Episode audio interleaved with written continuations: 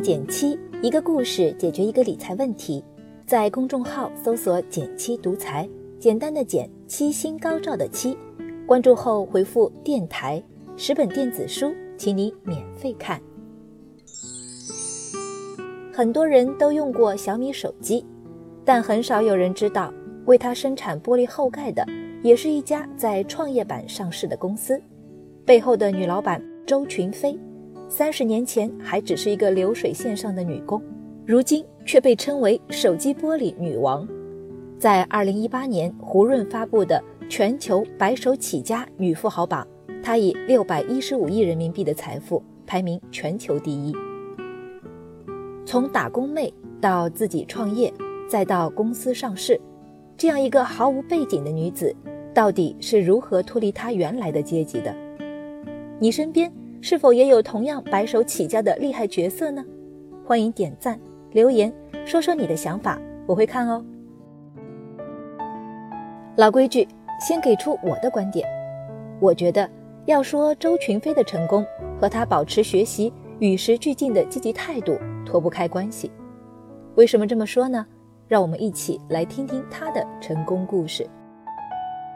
上世纪七十年代。周群飞出生在湖南一个小山村，他的父亲是个残疾人，家里很穷。因为生计艰难，他读完初二就辍学了。十五岁到深圳，进了一个做手表玻璃的工厂，成为流水线女工。虽然早早中断了学业，但他没有停止自我学习，白天打工，晚上读夜校，在半工半读的过程中。他先后考取了会计证、电脑操作员证、报关证，还有一张驾驶证。只要是对工作有用的知识，再苦再累也要学，因为他相信学习才能改变命运。除了考证，他在工作上也保持了勤奋好学的习惯。流水线上的工作其实很简单，一个星期不到他就全学会了。然后他开始钻研当时行业最新的工艺技术——丝网印刷。凭借她的勤奋努力，周群飞从一个流水线女工，很快就升到了厂里的小主管。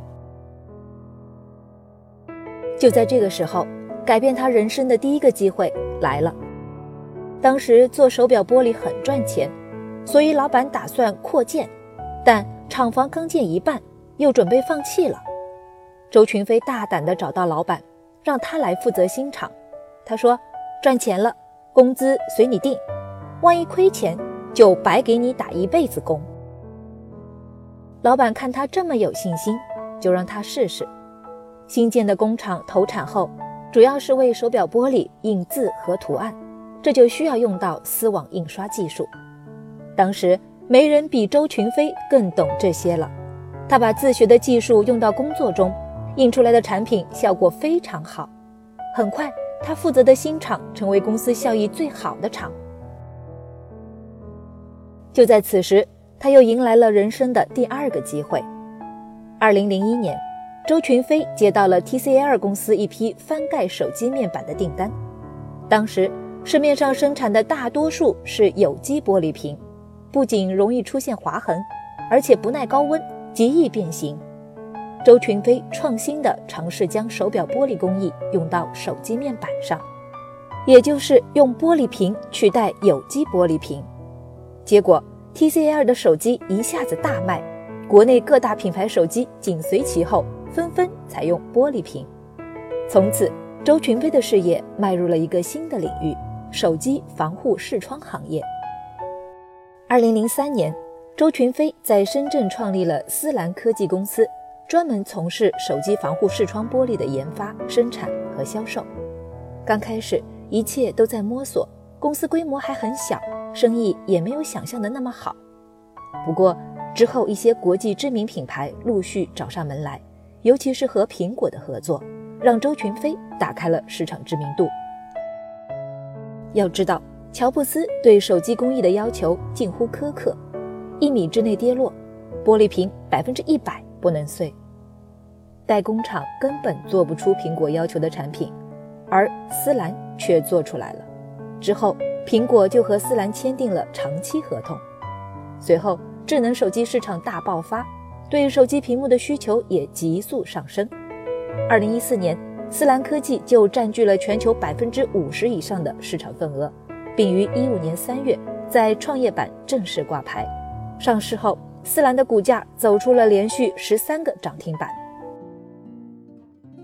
听完了周群飞的故事，我们可以知道，从贫困家庭一路打拼成为女首富，她的经历可以给我们这些启发：一、知识可以改变命运，坚持终身学习。不管是做流水线女工，还是自己创业，周群飞都一如既往地学习新知识，不断提高自己。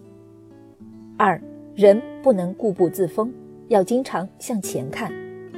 人不能停留在过去的成绩里固步自封，要经常向前看。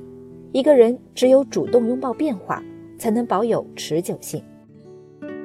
希望周群飞的故事也能给你小小的启迪。好了，今天就到这里啦。